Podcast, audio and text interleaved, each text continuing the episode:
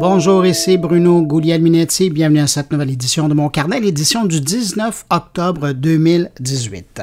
Cette semaine, j'ai pour vous une entrevue avec le professeur de communication Luc Dupont, qui vient de publier un nouveau livre sur les campagnes de publicité, de communication en 2019.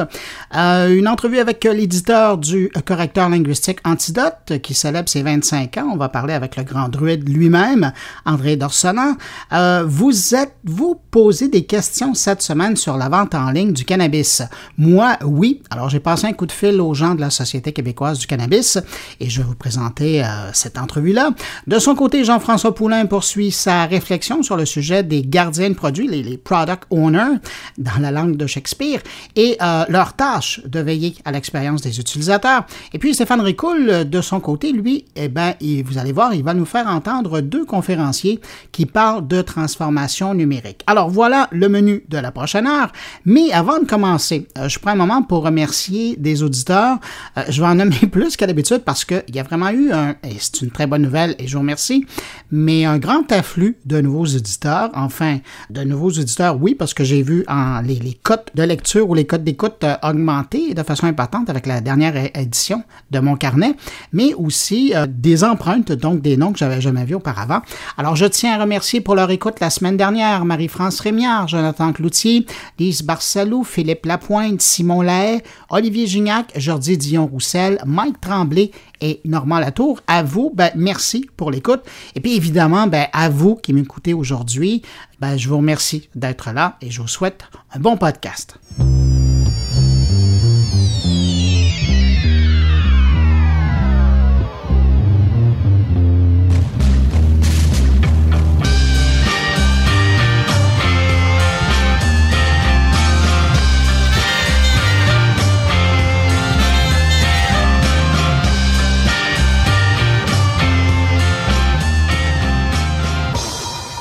La semaine dernière, euh, je vous en parlais avec le journaliste Maxime Johnson parce qu'on venait de l'annoncer. Ben là, je reviens sur le sujet cette semaine parce que Google m'a fait parvenir son fameux nouveau téléphone Pixel 3 pour que je puisse me faire ma propre idée sur l'appareil et je serai honnête avec vous, c'est un coup de cœur. J'aime beaucoup l'appareil pour deux raisons principales. D'abord, l'omniprésence de l'assistant Google, j'adore travailler avec ça, et l'appareil photo lui-même qu'on retrouve à l'intérieur du Pixel 3. Alors, comme tous les autres téléphones Android sur la planète, on a accès à une tonne d'applications. On peut faire et recevoir des appels ou utiliser l'appareil pour créer et consulter des documents. Ça, il n'y a rien de nouveau. Mais ce qui le distingue, à mes yeux, euh, c'est vraiment la façon dont Google a inséré l'assistant intelligent euh, dans l'appareil et partout. On peut toujours l'utiliser. Il est toujours contextuel. Quand l'appareil est au repos, et ça, c'est ça qui est intéressant aussi, quand il est en repos sur sa borne de chargement, le téléphone se transforme carrément en une borne intelligente comme euh, euh, ce qu'on peut acheter dans les magasins, les Google Home. Alors, ça nous permet d'avoir carrément un assistant personnel de plus. Moi, j'ai carrément pris mon petit Google Home mini euh, dans le bureau et je l'ai mis ailleurs. Je mets le téléphone et ça me sert de borne intelligente. Et une fois qu'on le prend en main, ben là, on n'a qu'à serrer l'appareil de chaque côté, petite pression, et l'assistant s'éveille, qu'il soit fermé ou que l'appareil soit en marche. Et donc, rapidement, euh, on atteint les commandes vocales pour demander l'information dont on a besoin. Et puis sinon, ben, il est partout disponible, cet assistant Google, dans chaque étape d'utilisation du téléphone. Alors ça, c'est vraiment intéressant. Puis ça m'a fait penser, hein, je me souviens il y a quelques années, quand on commençait à parler des assistants personnels, puis après des assistants intelligents, on disait un jour, on aura vraiment un assistant virtuel qui pourra nous seconder au fil de la journée. Ben, on est là. Avec cet appareil-là, Google vient nous faire franchir une nouvelle étape euh, avec euh, le Pixel 3 parce que là, j'ai vraiment l'impression d'avoir un assistant qui me suit partout pendant toute la journée. Si j'ai besoin de quelque chose, je lui demande. Il est toujours là, qu'il soit sur le bureau ou euh, qu'il soit dans mes mains. Et il est surtout très contextuel. Alors, c'est assez impressionnant. Sinon, euh, je vous parlais de l'appareil photo. Là aussi, c'est assez bluffant. Euh, pendant que certains fabricants de téléphones intelligents investissent dans 4, 5 objectifs sur leur téléphone, Google a décidé de mettre une seule caméra derrière et deux devant et de mettre la puissance du processeur au service de l'appareil photo pour en tirer le maximum et ça fonctionne. Je dis processeur, mais aussi des logiciels derrière ça.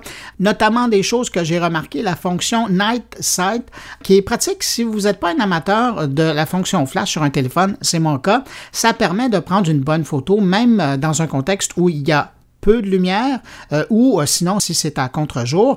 J'aime beaucoup la fonction Playground, je me suis amusé avec les personnages, les super-héros, mais vous savez, les personnages natifs là, euh, qui, qui, viennent avec le téléphone. Ils appellent ça la fonction Playground ou terrain de jeu en français. Et ça permet d'interagir donc de façon presque naturelle avec des objets ou des personnages euh, qui sont présents avec nous, que vous soyez euh, en mode photo selfie ou sinon euh, en mode photo traditionnel. Là. Et ces personnages-là apparaissent en réalité augmentée. C'est assez intéressant, puis c'est toujours amusant de le faire. Moi, je me suis amusé pendant un petit moment je m'amuse de temps en temps à faire apparaître ces personnages-là dans différents lieux. Et puis aussi, bien évidemment, si vous êtes avec des gens, de prendre des photos avec euh, des super-héros euh, à côté d'eux qui réagissent à leurs mouvements. Ça impressionne toujours la galerie. Alors, c'est bien fait. Si vous êtes amateur de selfies et que vous avez beaucoup d'amis ou une grande famille intégrée à vos selfies, le Pixel 3 encore, c'est probablement le meilleur appareil sur le marché parce que ça va vous épargner de longues discussions pour savoir qui va être sur la photo et qui ne le sera pas. Avec ces deux objectifs devant, c'est des objectifs de 8 mégapixels, celui derrière c'est 12. Donc, euh, dans les deux 8 euh, mégapixels, on trouve un grand angle et ça vous permet de faire entrer tout le monde sur le selfie. Et euh, si le paysage est vraiment beau et disons que vous êtes seul ou avec quelques personnes, ben vous pouvez aussi intégrer plus de paysages au selfie. Donc, ça les rend pas mal plus intéressants à les regarder. On voit pas juste votre face, mais on voit aussi où vous êtes. Et puis, question de stockage au niveau des photos, toujours, ben pour le moment, c'est pas vraiment un problème, hein, puisque jusqu'en 2020, si ma mémoire est bonne, si vous voulez, ben Google héberge toutes vos photos euh, en pleine résolution sur ses serveurs. Bref, euh, pour moi, le Pixel 3, c'est un coup de foudre. Euh, je l'aime beaucoup. Vous devriez le regarder sérieusement, d'autant plus que ce modèle-là est comparable au niveau des prix avec le modèle de base du nouveau iPhone. Alors, si vous êtes dans la période de l'année où vous regardez pour vous acheter un nouvel appareil, évidemment dans le contexte Android, je pense que euh, vous devriez sérieusement l'envisager. Passez dans un magasin, essayez-le, vous allez voir, c'est peut-être un appareil pour vous. Puis sinon, ben, merci à Google de me l'avoir envoyé. Ça valait la peine parce que de l'avoir dans les mains, de l'essayer, ça n'a rien à voir avec euh, lire toutes les euh, fonctionnalités sur un communiqué de presse ou même dans une présentation. Alors voilà, c'était ma petite revue de produits.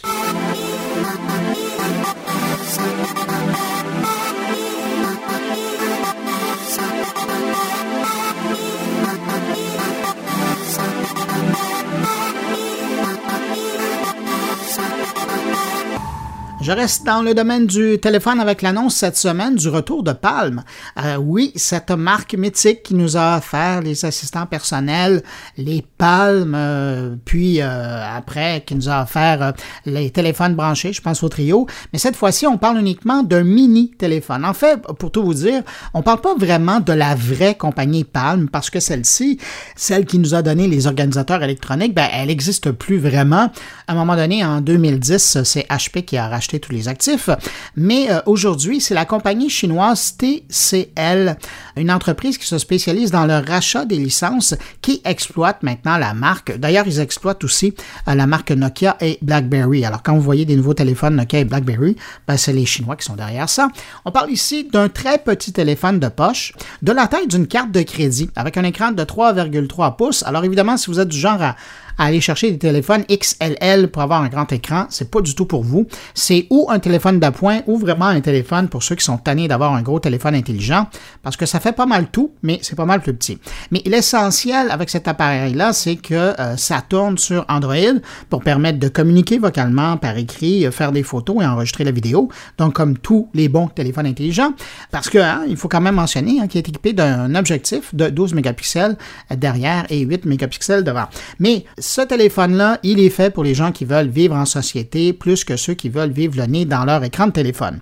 L'appareil vient avec un mode vie, euh, ce qu'ils appellent le Life Mode, et avec ça enclenché, plus de notifications, les communications Wi-Fi, Bluetooth et cellulaires sont en pause. Bref, on peut recevoir ou faire des appels ou des recevoir des messages ou les faire seulement si on active le téléphone. Alors bref, c'est vraiment pour ceux qui veulent se déconnecter, qui veulent prendre une pause, se désintoxiquer de leur téléphone. Et euh, pour le moment, on n'a pas de date de sortie. Euh, on, ça va coûter autour de 350 US cet appareil-là, mais on va attendre aussitôt que je peux mettre la main dessus ou que j'ai une date de sortie, je vais vous le mentionner, parce que ça va sûrement intéresser des gens euh, qui en ont assez d'avoir leur gros téléphone. Alors, pas encore de date de sortie, mais c'est pour bientôt.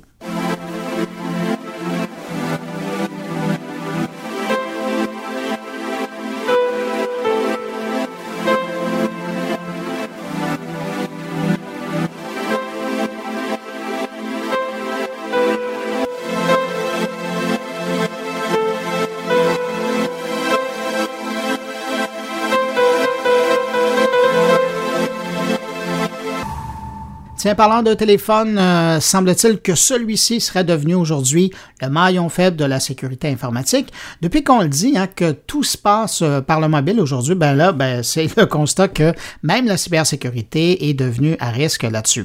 Euh, c'est des gens de Trent Micro qui ont fait une communication sur le sujet dans le cadre d'une rencontre de l'industrie à Monaco cette semaine, et c'est pour ça que je vous en parle. Maintenant que les téléphones sont partout dans nos vies, il faut être plus conscient de leur vulnérabilité, et particulièrement aux attaques des pirates informatiques, exactement comme euh, la prise de conscience qu'on a eue à un moment donné, euh, il y a quelques années, euh, au niveau du risque informatique qui entourait les ordinateurs personnels qu'on avait à la maison. Aujourd'hui, dans le fond, les pirates informatiques ne font que suivre les internautes où ils sont. Hein. C'est-à-dire que les internautes passent majoritairement plus de temps sur leur téléphone à naviguer que sur leur bon vieil ordinateur. Alors, ben, maintenant, ils les suivent là. Conséquence, 71% des fraudes et des escroqueries sont maintenant perpétrées sur des appareils mobiles des téléphones ou des tablettes. Et comment ils font ça? Bien, souvent en s'introduisant dans les appareils euh, des gens par le biais d'applications malveillantes qui permettent d'intercepter des communications ou de voler des renseignements, euh, dont les identifiants de mots de passe pour se brancher ensuite sur les comptes des réseaux sociaux des victimes ou encore sur des sites marchands. Et vous savez, souvent, c'est euh, même pas pour être utilisé par les pirates eux-mêmes. Hein. Ils vont tout simplement prendre l'information et la revendre. Aujourd'hui, un identifiant et un mot de passe qui fonctionne sur Amazon par exemple, ça peut valoir entre 150 et 300 dollars sur le marché de revente. L'utilisation des réseaux sociaux, si vous posez la question, ben, c'est également une bonne façon de rentrer sur l'appareil de quelqu'un. Un cybercriminel pourrait publier euh, sur le compte piraté d'une victime une information avec un lien à suivre et puisque c'est une personne de confiance pour vous parce que c'est votre ami Facebook, ben, les gens pourraient tout simplement cliquer, suivre le lien et ouvrir une brèche pour permettre aux pirates de s'infiltrer dans leur appareil, comme on fait depuis des années sur des ordinateurs avec les codes d'hameçonnage par courriel. Avec plus de 2,5 milliards de téléphones en circulation à travers le monde aujourd'hui, ça fait beaucoup d'appareils potentiellement violables. C'est pour ça qu'on commence à voir des entreprises qui interdisent maintenant à leurs employés carrément d'installer des logiciels de messagerie comme WhatsApp ou euh, Snapchat sur leur téléphone professionnel de peur que ces gens-là ben, soient la brèche qui permette d'attaquer par la suite le réseau informatique d'une entreprise. Et si je voulais vous faire paniquer encore plus, euh, je vous dirais euh, que c'est rien à côté de tous ces objets connectés qui commencent à pulluler euh, dans nos habitations. Tout ça, c'est autant de voies, de façons que les pirates vont tenter d'utiliser pour infiltrer nos réseaux informatiques résidentiels pour aller à la chasse aux données personnelles.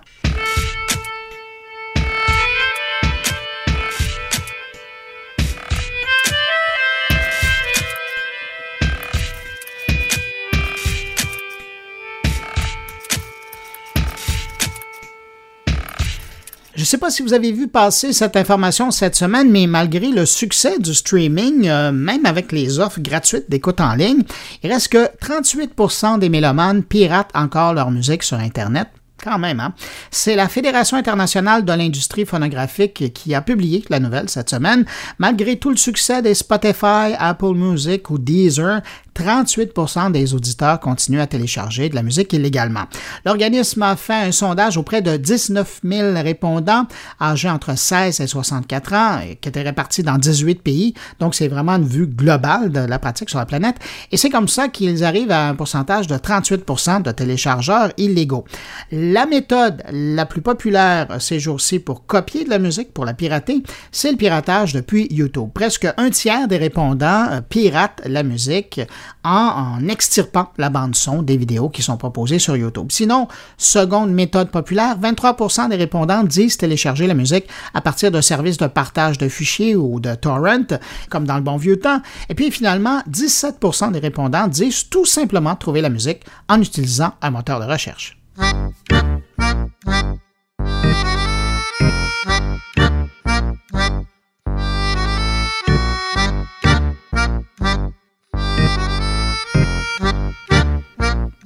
Tiens, toujours dans le monde de la musique en ligne, grosse mise à jour chez Spotify qui amène à son offre Spotify Premium la radio personnalisée et la recherche plus poussée pas mal intéressant pour les power users du service. Vous aurez compris que je parle de l'offre payante de Spotify qui cherche à vraiment en donner plus pour les gens qui paient pour son service. À compter de maintenant, l'application, alors vous pouvez aller faire la mise à jour, vous aurez droit à ça. L'application Spotify dans le forfait premium va placer en haut de page des suggestions de genres musicaux susceptibles de vous plaire en fonction de vos habitudes d'écoute. Et d'ailleurs, pour être plus pratique et plus clair, on passe de 5 à 3 onglets à l'accueil. La grosse nouveauté de cette mise à c'est les radios d'artistes qui sont entièrement personnalisables dans la version payante toujours. Il faut que ce soit clair. Donc, Spotify vous suit dans votre écoute et modifie le style selon vos goûts, selon votre écoute, chaque fois que vous choisissez une nouvelle pièce musicale. Donc, la liste des chansons n'est pas fixe, elle se modifie en fonction de vos choix. Euh, et euh, la bonne nouvelle, c'est que ces chaînes peuvent être écoutées évidemment en ligne, mais aussi hors ligne. Toujours, je le répète, pour les abonnés payants, évidemment.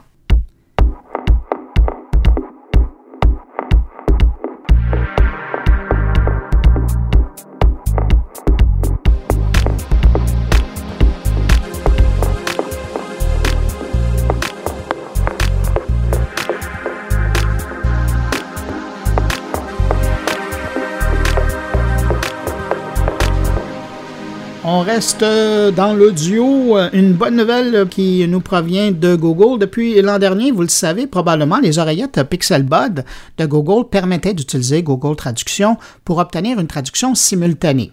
Donc, vous écoutiez quelqu'un dans une langue et ça vous donnait euh, la traduction dans votre langue de choix euh, dans l'oreille. Eh sachez que maintenant, tous les casques qui sont compatibles avec l'assistant Google, ceux qui intègrent Google Assistant, peuvent vous offrir le même service de traduction en simultané en plus de 40 langues.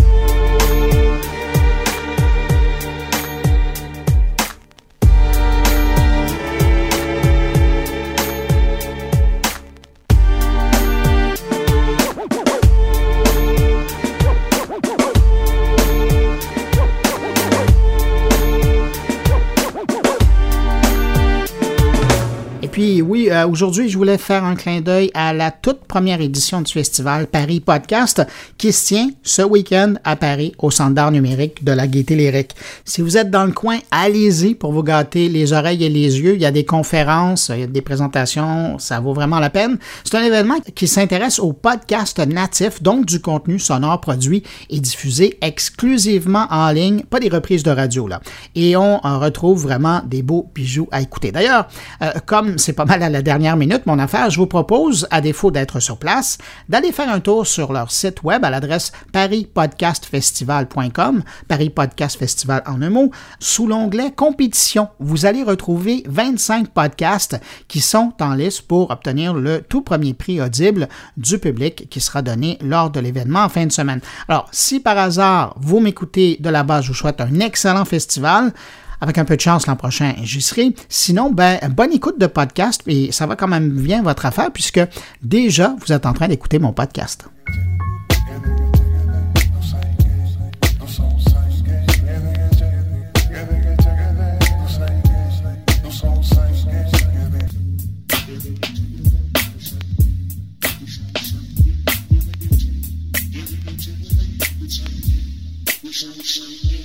Cette semaine, je pense que peu importe où vous habitez euh, sur la planète, si vous aviez accès à la radio, à la télé ou à Internet, vous avez entendu parler euh, à un moment donné ou à un autre que le Canada devenait un lieu de prédilection pour les amateurs de cannabis. On en a beaucoup parlé de cette loi des boutiques, mais j'ai vu entendu passer peu d'informations concernant l'achat en ligne. En fait, la seule chose que je sais à ce sujet, c'est euh, quelques chiffres.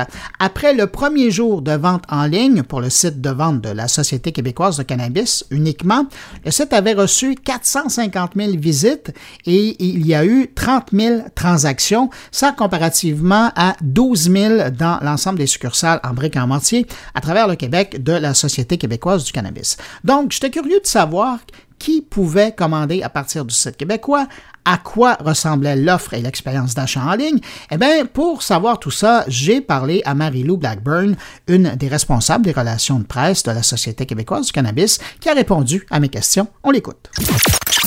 Est-ce que tous les Québécois peuvent utiliser le site Web pour commander?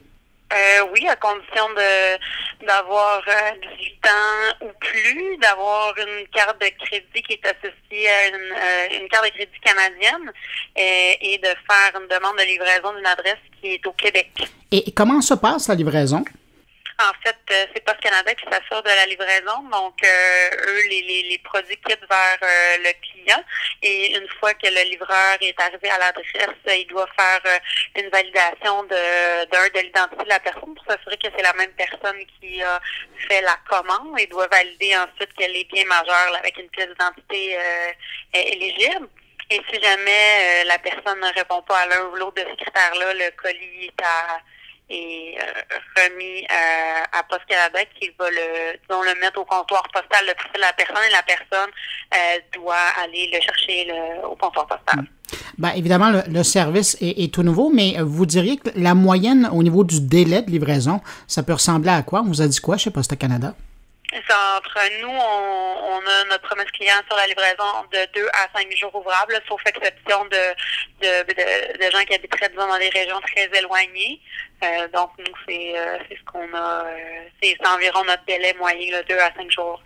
Et j'entendais votre grand patron, Alain Brunet, qui disait que au départ, il y aurait plus de 100 produits qui seraient disponibles en, en succursale.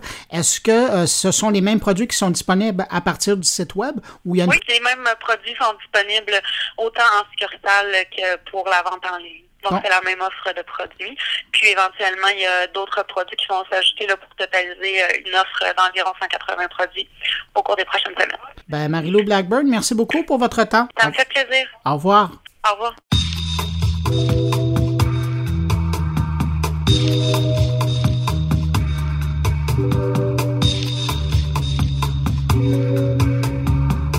Si le sujet de la communication vous intéresse, euh, le domaine de la publicité, du marketing vous intéresse, vous allez sûrement apprécier mon premier invité. Je parle de Luc Dupont, qui est professeur en communication à l'Université d'Ottawa, euh, qu'on entend d'ailleurs régulièrement euh, dans les médias et qui vient de publier un nouveau livre intitulé Comment bâtir sa stratégie média et publicité aux éditions JO. Bonjour Luc Dupont. Bonjour Bruno, comment ça va? Ça va très bien. Luc, si on se parle aujourd'hui, c'est parce que tu publies à l'instant un livre qui s'appelle Comment bâtir sa stratégie média et euh, publicité. D'où vient cette idée-là de publier un livre? Parce que ça fait longtemps que tu en parles, tu l'enseignes à Ottawa, mais pourquoi mettre ça sur papier? Euh, parce que au fond, on a le sentiment quand on s'intéresse aux médias, euh, tu en es un bel exemple d'ailleurs euh, à chaque semaine avec tes, podcasts, quand on lit les journaux, quand on entend parler des difficultés des médias traditionnels plutôt d'ailleurs, il faut le reconnaître, des défis aussi des nouvelles plateformes, on a le sentiment qu'on on vit dans une époque particulièrement excitante, changeante également. Alors, le, défi que je me donnais dans cet ouvrage-là, c'est d'essayer de brosser un tableau de, la nouvelle réalité média. Par exemple, sur le plan publicitaire, est-ce que la pub à la télévision fonctionne encore. J'entends souvent des gens me dire est-ce que la bonne vieille pub 30 secondes, euh, encore sa raison d'être. Euh, avec l'arrivée, par exemple, de la, manette, on change de poste, le zapping, comme on l'appelle communément, avec l'arrivée des enregistreurs numériques, le zipping. Là aussi, est-ce qu'on n'a pas le réflexe, par ailleurs, de passer souvent par-dessus les publicités euh, très rapidement? Et ce genre de problème-là se pose pour tous les médias. Je t'entendais la semaine dernière dans ton podcast euh, échanger avec quelqu'un de l'industrie de la radio qui disait, somme toute, la radio a bien résister et tu t'empressais d'ajouter, peut-être qu'elle s'est bien adaptée. Alors moi, c'est un peu ça que j'ai essayé de, comprendre dans ce bouquin-là. Tantôt, euh, en étudiant chacun des médias les uns après les autres, les médias traditionnels dans un premier temps, les nouvelles plateformes euh, par la suite. Euh, au-delà de ça, évidemment, les chiffres. Mm-hmm. Est-ce que c'est vrai que de moins en moins de gens, par exemple, lisent les journaux? Comprendre ici les journaux au sens très large, les journaux papier, les journaux numériques, parce qu'évidemment, la plupart de ces plateformes-là maintenant offrent l'un et l'autre. Et tantôt l'application aussi, il faut bien sûr l'ajouter. Je pense à la Presse Plus, qui sera un, bel exemple de ça. Donc, j'ai essayé de, au-delà des mythes, et, j'entends souvent les annonceurs maintenant se poser la question qu'est-ce que je fais avec mon budget publicitaire? Est-ce que ça marche encore? Alors, la question, au fond, que je me suis tout simplement posée, c'est qu'est-ce que la recherche nous dit là-dessus? Et Dieu sait que sur le plan de la recherche, il y a beaucoup, beaucoup de choses qui se racontent et parfois ça peut sembler un peu contradictoire. Hum. Puis ce qui est intéressant, puis je pense que c'est important de le dire, c'est qu'il y a des gens qui pourraient penser que c'est uniquement de l'analyse froide faite par un prof d'université. Mais ce que j'adore là-dedans, c'est que tu as pris le temps de positionner chaque média et de nous rappeler l'histoire de la chose. Donc, on voit quand tu parles de la télé, quand tu parles de la radio, quand tu parles des autres plateformes, tu prends quelques pages pour nous expliquer le cheminement de ces médias-là et comment on en arrive aujourd'hui à la réalité qu'on a. Oui, parce qu'au fond, en réalité, je, pars du média pour aller vers la publicité et pas l'inverse. Prenons un exemple concret. On parlait de télé il y a deux instants, j'y reviens. La télé-réalité. Comment expliquer ce phénomène-là? Euh, non, c'est pas parce que le téléspectateur est un peu moins, euh, disons, euh, assidu, intéressé. Euh, il y a d'autres facteurs qui expliquent ça. Est-ce qu'au fond, c'est pas le signe d'un média qui traverse une période, des turbulences importantes, qui a dû se redéfinir et qui a dit, tiens, tiens, si on pouvait mettre au point un, produit à l'intérieur duquel, placement de produit, il serait possible, par exemple, de se déplacer tantôt en Grèce, tantôt en Californie, tantôt à Bora Bora, par exemple, euh, permettre le, le, temps, euh, le temps réel ou l'impression, le sentiment tout le monde que ça se déroule comme là, là, exactement devant nous. Par ailleurs, attaché à tout ça, Internet pour avoir de l'information supplémentaire. Tiens, tiens, vous voulez les voir la nuit à 2 heures du matin, eh bien, avec votre abonnement, ce sera possible. Ou vous avez manqué une émission, ou vous étiez sur le point de changer de chaîne, mais on vous avertit que si vous changez de chaîne, vous risquez de manquer ce qui va se passer dans deux ou trois instants. Donc, on s'aperçoit que c'est un produit qui a été concocté euh, en réfléchissant ou à partir des nouvelles réalités euh, de la télévision du, du moment. Donc, sur ce plan-là, où il y a des facteurs économiques, il y a des facteurs technologiques, il y a des facteurs sociologiques aussi. On parlait de télé-réalité. Si Oprah n'existe pas, il n'y a pas de télé-réalité. Si les médias sociaux, à bien des égards, euh, apparaissent pas sur l'écran radar, il n'y a probablement pas non plus de, de télé-réalité. Donc, d'où, effectivement, l'idée dans, dans chacun des cas de présenter le média, comment c'est apparu. Rappelez par exemple que dans les premiers temps au Québec, le match de hockey du Canadien ne commençait pas lors de la première période. Bien sûr, il commençait quelque part deux ou trois minutes à la fin de la, deuxième euh, période. Euh, même chose pour la radio, qui au fond a donné naissance à toutes les émissions qu'on connaît aujourd'hui à certains égards, les, les, fameux romans savons, les sauts, comme on mhm. les appelle communément, qui étaient bien sûr sans surprise financés par les entreprises de lessive, mais tout ça n'a pas commencé à la télévision, tout ça a commencé euh, à la radio. L'importance aussi que tous ces médias-là ont eu au Québec. Euh, et là, évidemment, euh, ça fait en sorte que pour, raconter tout ça, il y a au-delà de 550 à 600 sources euh, évidemment, et la beauté, ben, beaucoup de gens au Québec, je pense à Mme Dugas, par exemple, c'est un bon exemple, s'est intéressé à Jacques Bouchard. Mais Jacques Bouchard a beaucoup à nous enseigner sur la télévision. Et évidemment, nous enseigner sur la télévision, c'est aussi nous enseigner sur les Québécois. Alors, sur ce plan-là, c'est absolument fascinant. Et ce qui est intéressant quand on parle de publicité aujourd'hui, c'est que la plupart des ouvrages qui sont faits aujourd'hui, que j'ai lu en français en anglais, quand on parle de pub, de marketing, la plupart des auteurs en ont uniquement pour le monde du numérique, alors que toi, tu prends le temps de positionner les médias qui existent déjà, qui, qui étaient là avant le numérique, la télé, la radio, le, panneau affiche quand même, tu sais, il faut le faire. Ça fait longtemps que j'avais pas lu sur le sujet, les magazines, les quotidiens. Donc, tu prends le temps de démontrer comment encore aujourd'hui, en 2019, ils sont importants dans une stratégie de communication. Nonobstant la présence du numérique à qui tu, tu donnes une bonne partie de ton bouquin, mais tu montres qu'encore dans une bonne stratégie, les médias traditionnels, en tout cas les plateformes de publicité traditionnelles, ont leur importance. Oui, fonctionnent encore. Est-ce qu'elles fonctionnent autant qu'autrefois? La réponse, bien sûr, c'est non. Mais au moment où on se parle, peut-être que dans 10 ans, on se racontera autre chose, Bruno, mais au moment où on se parle, elles fonctionnent euh, encore aujourd'hui. Et la plupart de ces plateformes-là ont su, bon, tantôt plutôt bien, tantôt de façon moins efficace, mais ont su s'adapter. Tu donnais l'exemple de l'affichage de deux instants, mais l'affichage numérique, euh, est un média qui est en croissance, mais là, exponentielle. Euh, et puis, c'est la possibilité, évidemment, en fonction du moment de la journée, d'ajuster le message. Alors, tu es sur Métropolitain, par exemple, euh, il est 5 heures de l'après-midi ou il est plutôt 8h30 le matin. Et je, peux te raconter au moment, au moment où tu visionnes donc la, publicité, théoriquement, ben, je suis capable de te raconter un message qui est extraordinairement adapté. Alors, sur ce plan-là, oui, c'est une révolution colossale. Même chose du côté du journal et c'est pour ça, bon, je suis toujours un peu réticent à utiliser l'expression journal parce qu'on voit le papier, là, n'est-ce pas, le quotidien dans ce cas-ci, mais qui a su également faire le saut de, du papier euh, au numérique. Et, ce qu'on essaie aussi de faire dans le bouquin, je, pense que c'est un aspect qui n'est pas négligeable, c'est d'identifier le point de rupture. À quel moment on a le sentiment qu'on descend la côte en toboggan très rapidement, comme si ça glissait. Alors, du côté des journaux, on est quelque part en 2008-2009. Là, on a eu un, signal d'importance, le point d'inflexion, comme je pourrais l'appeler. Du côté de, la télévision, on est, plutôt 2013, 2014. Donc, c'est un phénomène qui est un petit peu plus récent et ça se, et ça se sent bien, évidemment. L'avantage de la télévision au Québec, c'est qu'on partait de beaucoup plus haut.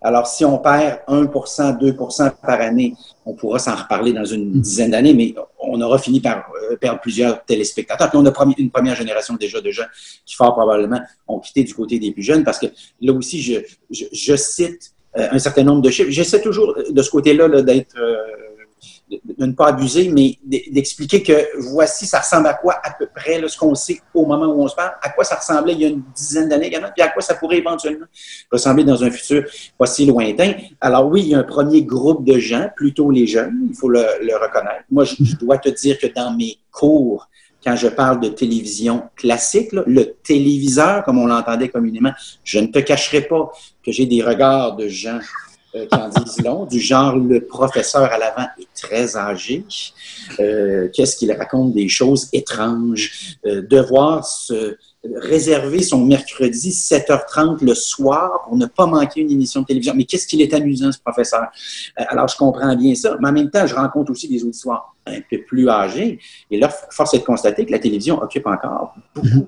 beaucoup d'espace. Sur le plan, entre autres, de la portée, sur le plan du temps aussi accordé à chacun des médias, la télévision, au Québec du moins, est encore dans une classe à part. N'ayons pas peur des mots. Euh, je te le disais euh, précédemment, l'Internet a quand même une bonne place aussi dans ton livre parce que ça fait partie là, des outils euh, quand on veut faire une campagne, quand on veut communiquer au, niveau de la marque, des produits.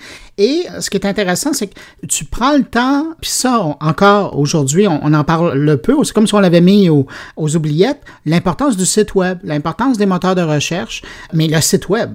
moi, j'avoue que ça faisait longtemps que j'avais lu des trucs sur le site web. Tout le monde en a que pour les réseaux sociaux. Et ça, encore, toi, pour toi, c'est important. Oui, et là, l'avantage que j'ai sur beaucoup de professeurs, gentiment, je dirais, c'est que dans une autre vie, il m'arrive souvent, fois, de donner des conférences et de rencontrer du monde qui, euh, tantôt, euh, possède une PIM, euh, tantôt, en fait, sont responsables de leur, leur marketing en, totalité. Et, et, ma surprise, je ne te cacherai pas, souvent, c'est de rencontrer des gens qui n'ont pas de site web. Alors, il y a, la réalité, puis il y a ce qu'on se raconte parfois, le sentiment évidemment que tout le monde est sur toutes ces plateformes-là, mais je rencontre chaque semaine des centaines de personnes qui ne sont, en fait, quand tu dis médias sociaux, c'est Facebook, et ça s'arrête là. Ce que je leur dis souvent, c'est que c'était la conférence Facebook il y a cinq ans, c'est-à-dire que maintenant, avec l'algorithme, Facebook est un arrêt incontournable, mais Facebook n'est plus le seul, le seul arrêt euh, dans, dans, dans cet univers-là. Alors oui, on se parle de moteur de recherche. Là aussi, ben, toujours se rappeler que c'est la porte d'entrée au fond d'Internet. Hein. C'est le responsable branding de tous les gens qui nous écoutent, d'ailleurs, soit dit en passant, euh, actuellement, toi, toi et moi euh, inclus. Qu'est-ce qu'Internet raconte, raconte sur nous? En fait, qu'est-ce qu'Internet, par exemple, raconte sur un professeur d'université? Ah, mais il y a un site qui évalue les professeurs d'université. C'est quelque chose qui n'existait pas il y a une dizaine d'années. Tu peux imaginer qu'il y en a qui, apprécient, puis d'autres un peu moins. Mais sur ce plan-là, euh, les moteurs de recherche sont importants. Euh, J'aborde la géolocalisation euh, également, euh, quelque chose qui est un peu étrange pour certains. Bon, la capacité ou la possibilité qu'on a maintenant de suivre les gens, euh, ni plus ni moins en, temps réel, et la révolution que ça annonce. Euh, parce que si vous ajoutez à ça le portefeuille euh, numérique ou électronique, euh, soudainement, on a l'arme de marketing massif. En fait, c'est un grand fantasme. Et tu parles de la géolocalisation, mais au terme d'une campagne qui serait juste et pointu, imagine la possibilité que ça donne à un annonceur de pouvoir être contextuel dans sa campagne et dans sa communication et que dépendamment où il est par rapport à sa résidence ou à son lieu de travail, l'annonceur arrive à communiquer justement l'information qui est à propos pour ce moment-là. C'est ça aussi. Ah, c'est une révolution euh, remarquable. Ajoute à ça aussi l'intelligence artificielle, le, big data. Je faisais une intervention il y a, il y a un an là-dessus. Je me suis amusé, par exemple, à partir du flux sur les médias sociaux. Tu te souviendras probablement de United. Euh, on avait sorti Manu Militari, euh, un Asiatique. À l'origine, on l'avait présenté comme un Chinois. Par la suite, on avait appris qu'il n'était pas Chinois. Mais pour la suite de l'histoire sur les médias sociaux, c'était pas négligent parce que tu auras compris que United étant une entreprise qui fait beaucoup d'affaires en Chine, euh, très rapidement, on avait constaté que c'était une nouvelle qui était susceptible de leur faire très mal. Mais je reviens sur le big data pour voir un, un exemple très, très concret. J'avais donc le flux sur, la première semaine sur Twitter, sur Facebook, sur les différentes plateformes des médias sociaux. Et j'étais capable simplement, à partir de ce flux-là de nouvelles et de commentaires, de te dire, Bruno, à quel moment il fallait s'excuser, à quel moment il fallait cesser de s'excuser mhm. et à quel moment il fallait utiliser tel argument plutôt que tel autre. Alors ça, c'est un bel exemple de un jour, et ça peut sembler complètement farfelu de se raconter ça, toi et moi, à, euh, ce moment-ci de la journée, mais un jour, il ne faudrait pas se surprendre pardon, que euh, des robots à certains égards, appelons-les comme ça, des, défaut d'une meilleure expression, mais soient capables de planifier des campagnes publicitaires, des campagnes de relations publiques, ni plus ni moins. Oui, tout à fait, parce qu'on est dans l'analyse des données euh, où on est rendu. Écoute, ton livre, là, moi, je l'ai adoré. Euh, c'est du bonbon. Quelqu'un qui aime les médias, quelqu'un qui aime la publicité, la communication, va se retrouver. Euh, tu parlais tout à l'heure de chiffres. Les chiffres, il y en a juste assez. Il y a deux choses que j'ai pas retrouvées là-dedans, puis je veux savoir pourquoi euh, tu les as pas abordées. Corrige-moi s'ils sont à quelque part et que je suis passé par-dessus. Il y a les influenceurs, t'abordes un peu le sujet, mais, mais je sentais pas qu'il y avait un chapitre, disons, qui était sur le, dos des influenceurs. Je pense aux, YouTubers. Tu parles de commandite, mais il y a rien sur les influenceurs et il y a rien sur les podcasts. D'abord, les influenceurs. Est-ce qu'il y a une raison pour laquelle on les retrouve pas? Oui, ben, je te dirais que les influenceurs, pour moi, c'est une nouvelle expression pour décrire un vieux truc. Euh, si on s'était rencontrés il y a 50 ou 60 ans, les fonctionnalismes euh, parlaient plutôt de leader d'opinion. Je pense qu'on est dans cet euh, univers-là. De la même manière c'est très à la mode ces temps-ci de parler de branding, j'aurais le goût de te dire que ça ressemble étrangement à image de marque. avec, avec un nouvel emballage. Évidemment que c'est pas rigoureusement identique, mais j'ai parfois le sentiment qu'on utilise ou qu'on crée de nouvelles expressions pour, au fond, décrire de, vieux phénomènes qu'on avait euh, observés au préalable. Donc, à cet égard-là, les témoignages tantôt des, euh, clients euh, fidèles, des prospects, des, stars également, ça, ça, se ressemble étrangement. Au-delà de ça, le sentiment que c'est pas tout à fait nouveau. pour les podcasts, effectivement, il y a peut-être rapidement peut-être un paragraphe ou, deux. mais, mais, effectivement, sur ce plan-là, assurément dans la prochaine édition, on en parlera davantage. Euh, mais le réflexe que j'avais souvent, c'était de jeter un regard aussi sur le marché québécois au moment où j'écris le bouquin et où on est rendu. Euh, évidemment, de dire ça à toi qui en faisait euh, déjà dans les années 90, qui en a fait beaucoup euh, dans les années 2000, ça peut sembler étrange, pas à toi, je vais l'apprendre évidemment, mais Cube sera un bel exemple de ça. Somme toute, c'est un phénomène relativement récent. Et à mm-hmm. partir du moment où une entreprise aussi importante que Québécois dit, savez-vous, on pense qu'on est rendu là, là, j'ai le sentiment qu'on est probablement rendu là. Euh, évidemment, c'est un travail en devenir. Il faudra voir comment ça va se passer dans les premiers instants. Euh, c'est peut-être plus compliqué que ça en a l'air. Euh, en même temps, les promesses en lien avec le podcast sont remarquables. dans une autre vie, je te cacherai pas que j'en écoute de plus en plus. Moi, curieusement, sur le plan des contenus, la radio, pendant très longtemps, a comblé un besoin que j'avais d'information. Et je dois dire que plus récemment, pour mille et une raisons, la radio remplit peut-être moins ce besoin-là. J'ai parfois le sentiment qu'on s'égare. J'ai aussi parfois le sentiment que euh, beaucoup de gens à la radio donnent leur avis ou leur opinion. Moi, bien souvent, j'aimerais être informé, ce qui n'est pas tout à fait, ce qui est pas tout à fait la même chose. La ligne de démarcation historique aussi entre journalisme, chroniqueur, commentateur est de plus en plus fou, est flou. Pardon. Est-ce qu'on n'a pas aussi tenté euh, de s'inspirer des nouvelles plateformes? Et euh, en, se disant est-ce qu'on pourrait peut-être faire quelque chose qui ressemblerait à ça sur les médias traditionnels? Quoi qu'il en soit, euh, je pense que les podcasts ont un très, très bel, un très, très bel avenir sur ce plan. Bon, ben écoute, je te poserai pas tout de suite des questions sur le podcast, je garderai ça pour le prochain bouquin, la mise à jour. Luc Dupont, auteur de l'ouvrage qui vient de sortir Comment bâtir sa stratégie média et publicité. C'est aux éditions JO. C'est disponible en librairie. Alors, euh, je vous incite fortement. Si les médias, la communication, le marketing vous intéressent, c'est du bonbon à lire. Euh, vous pouvez en lire des bouts à la fois. Vous pouvez le lire tout d'une traite, ce que j'ai fait. Ça se lit. Je c'est pas un roman, mais pour quelqu'un qui aime le sujet, c'est fascinant. Merci beaucoup pour ton temps, puis merci d'être aussi présent dans les médias pour vulgariser euh, le domaine des communications. Merci beaucoup, Bruno. Et c'est toujours un plaisir d'écouter ton podcast. Ben, merci. Salut.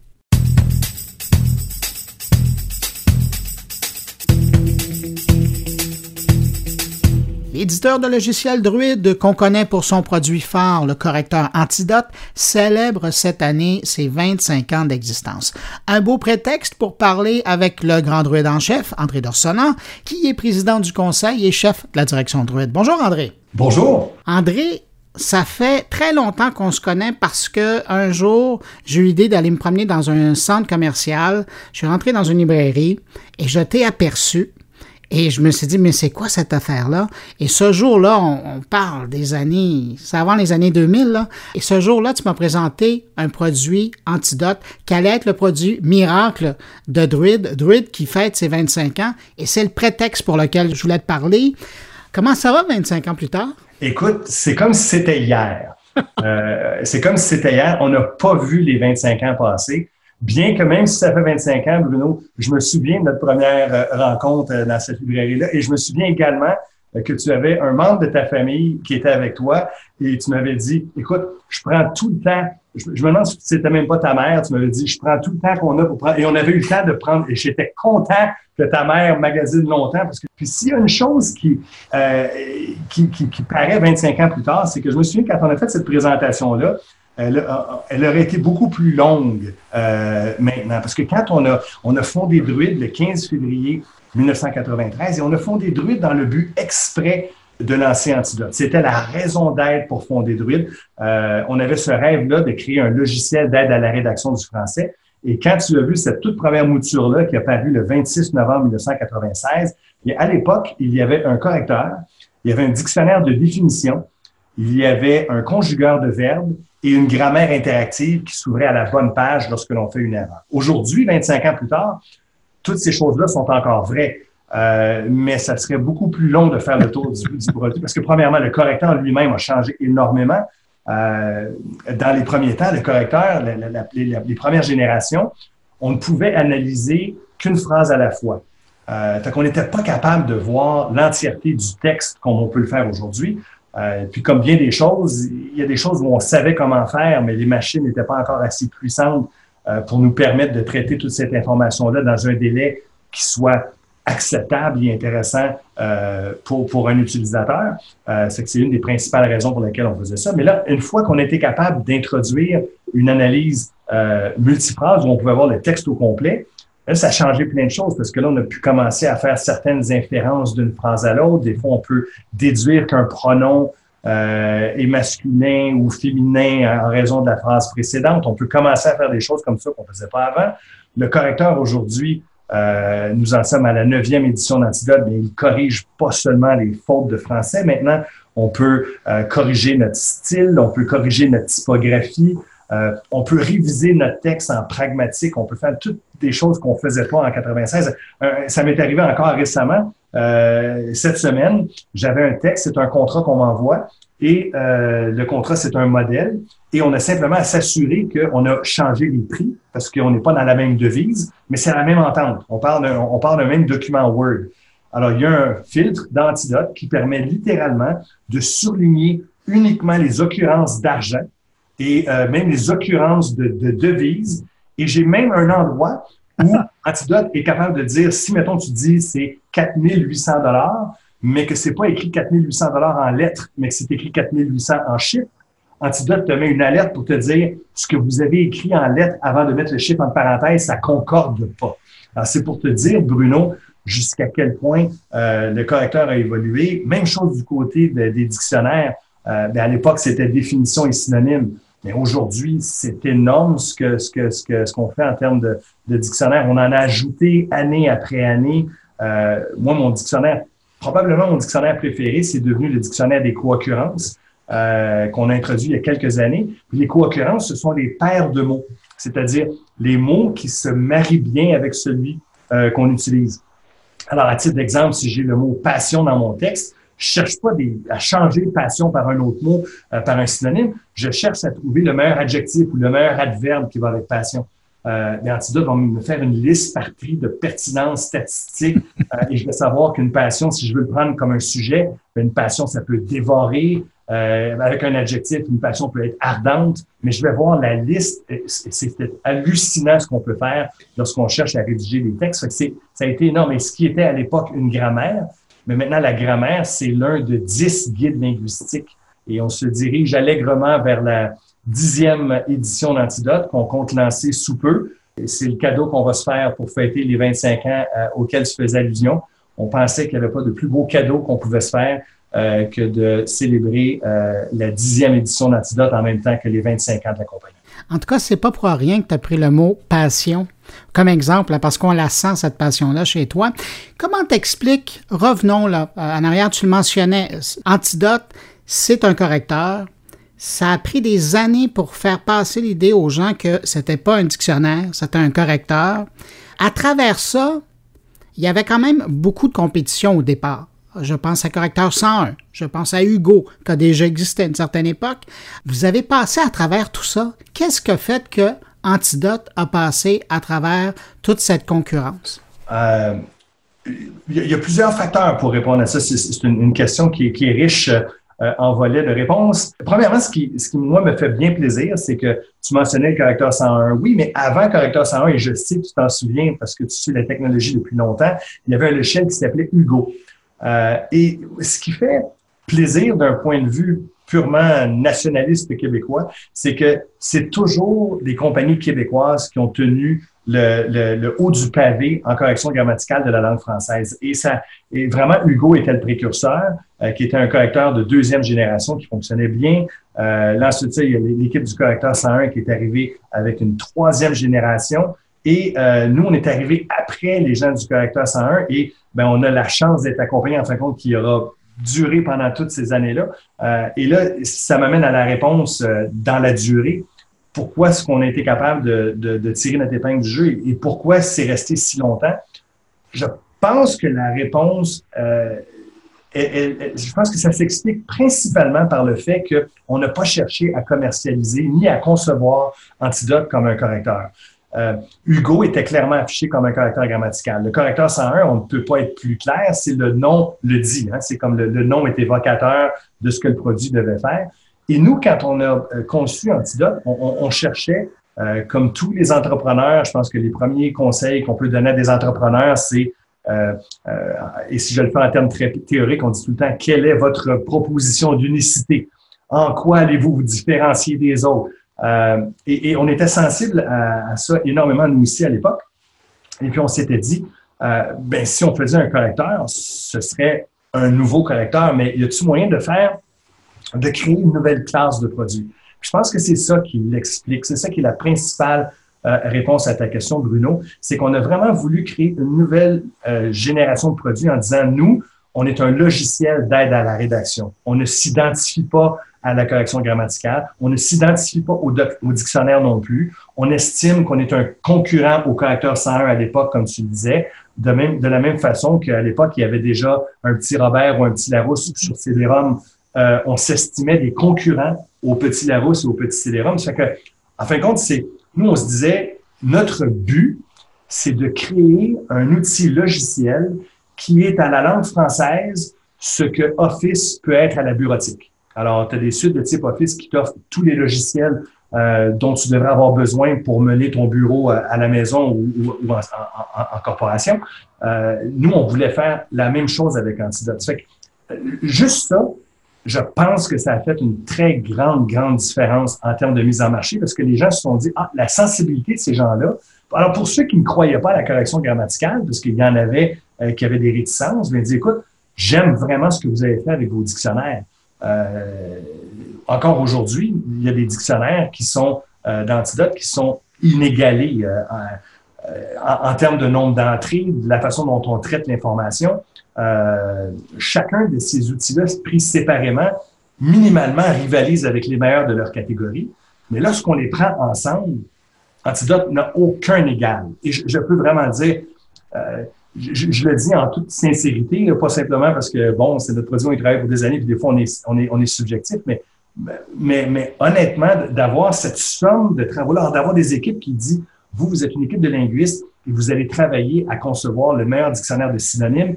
Et comment est-ce qu'on peut faire pour créer un dictionnaire de synonymes qui se distingue des autres dictionnaires de synonymes qui existent? Comment on peut faire quelque chose de mieux que les autres? Et là, il y a un groupe de druides. Euh, c'est comme ça qu'on appelle les employés chez nous. On est tous des druides. On a chacun notre marmite. Des fois, on partage la même marmite et on essaie de faire des potions magiques euh, pour nos clients. Et, et, et on, a un groupe à ce moment-là qui qui va se pencher uniquement sur la conception d'un nouveau dictionnaire de synonymes. Mais quand il arrive, ce dictionnaire de synonymes-là, et lui, il est arrivé pour la première fois avec Antidote 2000, donc c'était la troisième édition d'Antidote, à son arrivée, il était vraiment unique. C'est sûr que là, avec le temps, il y a des choses qu'on développe. Les gens disent c'est une bonne idée. On va et, on peut pas empêcher les gens de suivre certaines directions éditoriales. Je pense que le meilleur réflexe qu'on peut avoir, c'est d'en être flatté au lieu de s'en offusquer. Euh, mais euh, il en demeure pas moins que, là, je donne l'exemple des synonymes, mais quand tu la même chose pour un dictionnaire de champ lexical, un dictionnaire d'étymologie, on a un dictionnaire de rimes, euh, on peut faire des anagrammes, on peut trouver les mots de même famille, on peut, on a euh, le conjugateur de Quand tu prends la somme de tous ces dictionnaires-là que tu les mets ensemble et que chacun d'entre eux a vraiment quelque chose d'unique, ben, ça fait en sorte que tu as une bibliothèque interactive qui s'ouvre devant toi à un clic en tout temps. Puis c'est ça, je pense, qui a fait en sorte que Antidote a su tirer son épingle du jeu, euh, a fait en sorte qu'en termes de correction grammaticale, à tout le moins ici au Québec, euh, on, est vraiment dans une situation de, quasi-monopole dans, le marché québécois. C'est moins vrai en Europe, euh, mais on se débrouille très bien en Europe également. On a deux bons concurrents euh, français avec qui il fait bon de se comparer et, d'essayer de toujours maintenir cette, cette pole position. Mais la réponse, elle vient de là. Et les gens, les gens l'ont, l'ont accepté, ça. c'est plus facile de vendre quelque chose quand euh, quand tu présentes ça comme étant la somme de quelque chose que les gens connaissent. Euh, moi, j'ai beaucoup de, d'admiration pour les gens qui font de l'innovation où c'est tellement innovant que les gens n'ont pas nécessairement de point de référence, où c'est difficile. Tu sais, des fois, je, je pense à la première personne qui a dû vendre un four micro-ondes. La seule comparaison que tu as, c'est comme le four avec lequel tu fais euh, tu faisais ta dinde, mais c'est tellement différent que euh, tu es en mode enseignement, tu es en pédagogie continue et, et c'est pas évident de faire. Puis aujourd'hui, des micro-ondes, il y en a partout.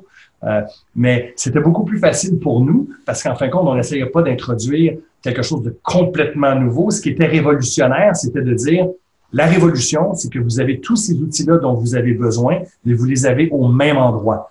Euh, c'est que si vous aimez les correcteurs, si vous aimez les dictionnaires, si vous aimez la conjugaison, cessez d'acheter des ouvrages de référence différents. Vous allez tous avoir ça avec Antidote. Et, et, la meilleure expression de ça, Bruno, c'est qu'à un moment donné, on ne s'est même pas arrêté. Juste pour te dire jusqu'à quel point, au niveau éditorial, c'est important pour nous et que toutes nos décisions sont prises à partir de qu'est-ce qui aide quelqu'un qui rédige à l'ordinateur. Moi, mon meilleur exemple et une de mes plus grandes satisfactions, c'est la technologie anti-oops qu'on a lancée euh, il y a quelques années. Euh, et et c'est une technologie qui fait une chose. Elle vérifie dans un courrieleur, elle, elle interagit entre le courrieleur et Antidote. Et si dans ton courrieleur, tu t'apprêtes à envoyer un courriel qui n'a pas été passé d'Antidote, tu as un petit message qui dit Veux-tu envoyer le message quand même? Antidote n'est pas passé, il reste peut-être des fautes, et qui est également capable de dire ben là, j'ai analysé ton texte, je regarde la phrase que tu utilises, et ça laisse entendre que tu voulais joindre une pièce. Et là, moi, j'ai communiqué avec ton courrieleur et je vois bien qu'il n'y a pas de pièce jointe. Veux-tu envoyer ton courriel quand même?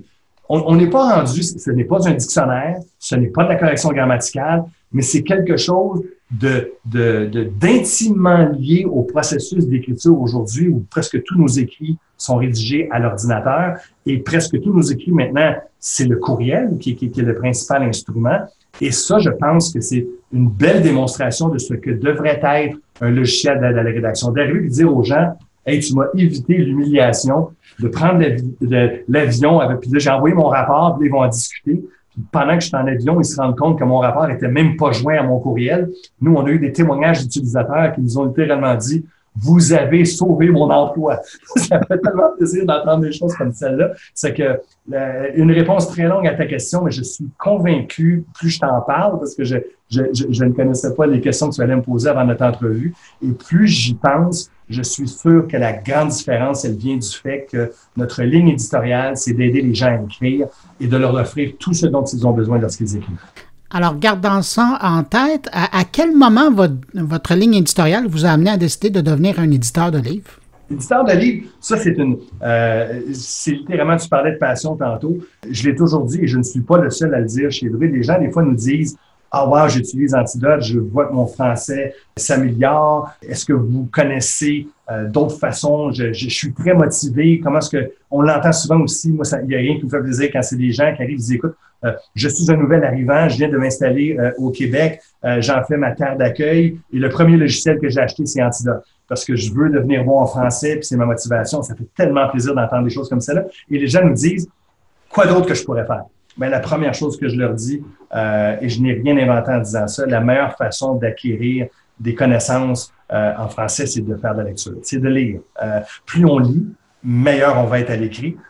Et on y croit ardemment. Donc, c'est un peu une intervention en amont, comme diraient les, Français. Et, la maison d'édition s'inscrit bien là-dedans. C'était une façon aussi de, de, de s'investir dans la culture de façon plus euh, plus significative. Euh, d'encourager beaucoup des gens d'ici. Le mandat éditorial de la maison d'édition, c'est d'encourager le talent québécois et tenter de le faire rayonner ici et ailleurs. Donc, à titre d'exemple, on n'achète pas de droits euh, de, de, de, livres euh, faits, rédigés dans une autre langue pour les traduire et les localiser ici au Québec. C'est pas la mission de, de la maison. Ça fait qu'on tente de, de, de, faire rayonner des gens et on se donne aussi comme mission de, de s'assurer que des gens qui n'ont jamais vécu l'expérience de la publication auparavant euh, puissent le faire. Le seul critère étant la qualité des manuscrits, euh, mais avec des attentes euh, financières euh, qui sont davantage liées à, à, un investissement dans la culture. C'est pas du tout les mêmes ratios ou la même vision qu'on pourrait avoir pour Druide informatique. Et c'est quelque chose aussi d'un peu naturel parce que euh, ben, 25 ans plus tard de druide informatique, mais 22 ans plus tard d'antidote, de, ben, on est rendu qu'on a une génération qui, il y a beaucoup de monde hein, qui, qui, qui, rédige avec Antidote. Euh, et il y a beaucoup d'auteurs qui, pour eux, euh, euh, d'être publiés aux éditions Druide, ben, c'est d'être publiés auprès du même éditeur qui a fait les dictionnaires et les logiciels qu'ils utilisent pour, pour, pour parfois les aider à, à, à, s'inspirer dans leur processus d'écriture. ça fait que ça fait quelque chose de, de, spécial. Et, et, et autant d'ambassadeurs heureux aussi qui sont capables euh, de, d'exprimer jusqu'à quel point le logiciel ne fait pas qu'aider les gens qui ont des difficultés en français, bien au contraire. Euh, quelqu'un qui est déjà doué en français puis qui est déjà bon en écriture va aller chercher des choses dans l'antidote, il va en tirer autant parti que quelqu'un euh, qui en est à ses débuts. Euh, il va faire des recherches avancées dans les dictionnaires que quelqu'un qui est à ses débuts euh, ne ferait jamais. Là. Mais un initié de la langue française va, va, va prendre du temps à explorer l'étymologie d'un mot, euh, va aller chercher euh, toutes sortes d'informations. On a un dictionnaire historique également dans, dans ça qui vont les, les, gens ont, ont, ne peuvent pas faire autrement que d'améliorer leur leurs écrits, peu importe où tu es rendu. Ça, que, euh, ça, tenait de ça aussi. Ça fait en sorte que c'est toute une communauté de personnes qui peuvent nous faire des commentaires intéressants quant à la façon. Euh, un, exemple réel avec les auteurs de la maison d'édition, à un moment donné, on a dit que ça serait bien si en marge du correcteur, on pouvait identifier les dialogues. Euh, parce que moi, j'ai des dialogues dans mes ouvrages. Euh, ce serait bien. Ou des fois, j'ai des personnages qui vont parler en anglais, d'autres qui vont parler en français. Est-ce qu'il y a moyen d'identifier les passages en anglais ou en français? Euh, ben, ce sont de belles suggestions qui proviennent de gens qui sont des spécialistes de l'écriture. Ben, tu parles justement de l'anglais et tu fais bien la passerelle. J'allais t'amener là. Et là, je reparle à, l'éditeur de logiciel, pas celui de livre. Est-ce qu'on peut dire qu'un moment important euh, pour Antidote, ça a été l'arrivée de la langue anglaise, c'est-à-dire de pouvoir travailler dans les deux langues et de permettre à un francophone de travailler aussi facilement en français qu'en anglais? Oui. Euh, quand on parle d'avenir de, Druide puis de, de projets majeurs euh, d'investissement sur comment on peut améliorer Antidote, l'anglais, c'est définitivement quelque chose de très grand. On l'a introduit avec la, la édition d'Antidote, donc ça ne fait c'est ça fait presque trois ans. Euh, c'est relativement récent, donc, dans l'histoire de Druid. Euh, pour nous, euh, on est arrivé à l'anglais parce qu'on avait finalement été au bout de la vision initiale. Il faut que je fasse attention à mon choix de mots parce que c'est assez difficile dans un processus évolutif comme celui d'Antidote de prétendre qu'on va un jour arriver au bout de notre vision même sur Antidote pour la langue française, parce qu'il y a tellement de suggestions riches qui nous sont faites par les utilisateurs et d'idées qui proviennent de nouvelles idées que je ne vois pas comment ça va arrêter un jour. Mais je peux certainement, en termes objectifs, dire, oui, mais quand on a fondé l'entreprise, on avait quand même une vision de ce que le logiciel pouvait devenir. Et ça, cette vision-là initiale qu'on a depuis longtemps dépassée, on, l'a atteint et on s'est dit, bon, mais on a ce que nous, on estime être dans notre vision de Druid, être le strict minimum de tous les ouvrages et tous les outils dont quelqu'un devrait euh, pouvoir bénéficier lorsqu'il écrit à l'ordinateur. Et là, on s'est dit, si on est capable de faire ça, quelle est la prochaine étape? Euh, et ça s'est fait, bon, il y a cette question-là qu'on se posait aussi, mais ça serait tellement maladroit de négliger le fait que c'était aussi la demande numéro un et de loin la demande numéro un qui nous était faite par notre clientèle francophone. Donc, d'un strict point de vue euh, économique, euh, parce que tu doutes que c'est quand même des millions de dollars d'investissement pour faire quelque chose comme ça, d'un strict point de vue économique, on en est venu à la conclusion que notre, euh, notre clientèle francophone, par son engouement pour ce produit-là, eux, ce qu'ils recherchaient, c'était pas un antidote pour l'anglais, mais bien un antidote qui puisse traiter les deux langues à la fois. et puis ça, c'est très différent. Euh, donc, ça nous a pris un peu plus de temps parce qu'on aurait pu faire un antidote pour le français et un antidote pour l'anglais.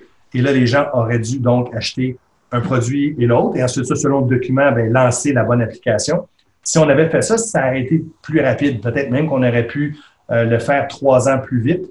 Mais comme il n'y avait pas de presse, la compagnie va super bien, euh, puis qu'on n'avait pas l'impression que c'est vraiment ce que nos utilisateurs voulaient, euh, on a pris le temps, euh, de, on a pris tout le temps dont on avait besoin pour être en mesure de livrer plutôt un antidote unique. Donc, tu es toujours dans le même logiciel et là, le logiciel est capable de dire, ah, ça c'est du français, ah, ça c'est de l'anglais. Je vais lancer la correction en français, ah, je vais lancer la correction en anglais.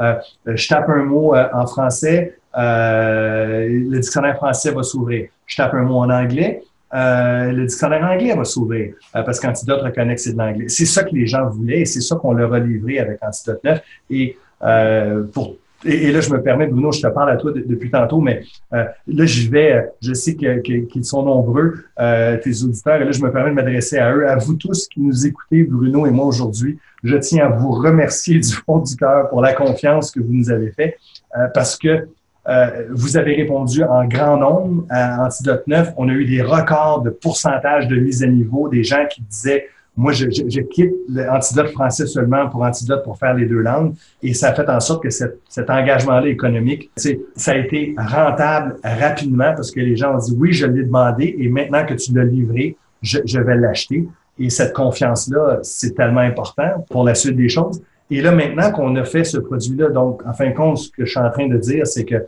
on a attendu pour un, lancer un antidote pour l'anglais que ce soit satisfaisant d'abord et avant tout pour notre clientèle francophone. Et ça, ça veut dire beaucoup. Hein?